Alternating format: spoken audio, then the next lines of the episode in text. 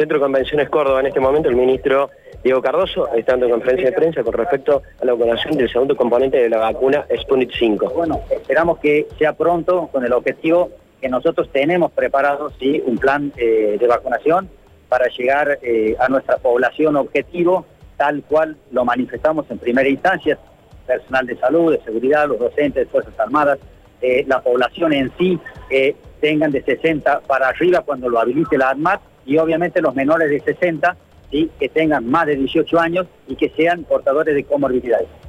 Esta segunda entrega son de 22.000 y pico de vacunas, igual que la primera.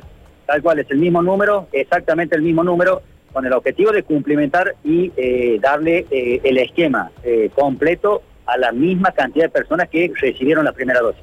Ayer el gobernador Juan Schiaretti anunció que los docentes van a ser también la, la segunda área en la cual van a tener prioridad en la vacunación. ¿Cuándo sería esto?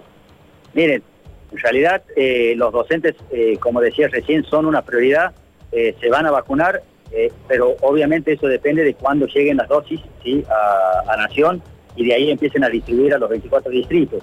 En cuanto nosotros eh, podamos eh, tener eh, información certera y concreta, se la vamos a estar manifestando, pero la idea es que en cuanto recibamos nosotros las dosis, empecemos a vacunar en forma masiva. Ministro, ¿se sabe algo al respecto de las demás vacunas que están dando vuelta en el mercado, que están ingresando? Mire, hay diversas vacunas, por ejemplo, decirle la de AstraZeneca o la de Oxford, que en realidad el día de ayer fue el traslado de la materia prima a México para el envasado y después eh, la posterior distribución al resto del mundo. Hay otros tipos de vacunas como la que se está fabricando en Brasil, que es la Sinovac, ¿sí? que el día de ayer ya empezó la vacunación eh, en el territorio brasilero con 6 millones de dosis, fabricación que se hizo en Sao Paulo. Eh, con respecto a otros tipos de vacunas, siempre se está tratando de llegar a una negociación para adquirir, ustedes saben que las vacunas son un bien muy preciado en el mundo y escaso. Eh, conforme a la producción, pero se está negociando con todas las líneas con el objetivo de poder adquirir la mayor cantidad de vacunas, puesto que todas las vacunas son buenas. ¿Hay la posibilidad de que haya alguna adquisición privada de particulares de las vacunas? Eh, ¿En qué sentido me dices privada? Una persona como compra un remedio en la farmacia, compra una vacuna. Mira, por el momento lo que es la adquisición eh, de las vacunas eh, se hace a nivel nacional, ¿sí? Nación distribuye las vacunas conforme a lo que puede llegar a adquirir con las distintas líneas de la industria que están fabricando las vacunas. Por el momento, las vacunas las adquiere Nación y las distribuye a los territorios provinciales con el objetivo de generar vacunación masiva para llegar a las poblaciones objetivos de cada una de las provincias. ¿Hasta el momento hubo alguna contraindicación con respecto a la primera dosis que se dio? Eh, algún inconveniente, más allá de la febrícula de algunas personas 24 horas, 48 horas? No, en realidad nosotros hemos tenido una muy buena tolerancia a la primera dosis.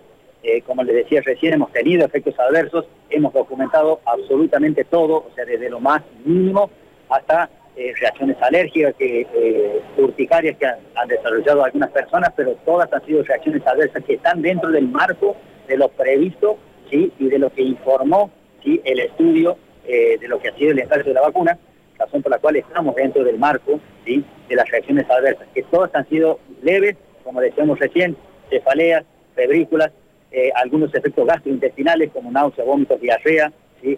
las reacciones alérgicas como eh, urticarias, mialgias o altralgias, pero todas sido leves. una pregunta más y tiene que ver con el seguimiento de los casos en Córdoba. ¿Están evaluando cambios en las aperturas, en ¿Puede haber alguna novedad en los próximos días? Con respecto, como decís, a distintas actividades que se lleven adelante, eh, flexibilizaciones, ¿se refiere eso? Sí, y a modificaciones en el esquema de habilitación que está vigente, alguna restricción adicional. No, miren, el gobernador ha sido claro, eh, yo no tengo más, más nada para agregar, en realidad por el momento nosotros estamos llevando adelante un plan eh, para intensificar lo que es el rastreo la identificación de los casos y el aislamiento, porque es la forma de interrumpir o cortar la cadena de contagios, al cual lo dijo el gobernador, la intención nuestra es empezar eh, ya en el corto plazo, es decir, la semana que viene, hacer 15.000 testeos por día en todo el territorio de la provincia, haciendo hincapié principalmente en nuestros eh, lugares turísticos, principalmente en los valles, con el objetivo de detectar o identificar lo más rápido posible una persona que puede, pueda ser portadora, ya que tenemos un 20% de aplicación poderlo aislar de manera temprana y interrumpir la cadena de contacto. Otra línea ha sido que la gente cuando vuelva de sus vacaciones, y tal cual lo anunció el gobernador, eh, pasen por un centro de testeo antes de empezar sus actividades laborales para no generar un brote en su lugar de trabajo. Ministro, en ese sentido, hay reclamo, por ejemplo, de los trabajadores del Superpark, hoy están ustedes. ¿Se analiza la reapertura de un espacio como ese? En realidad, nosotros analizamos las posibilidades de todas las áreas. ¿sí?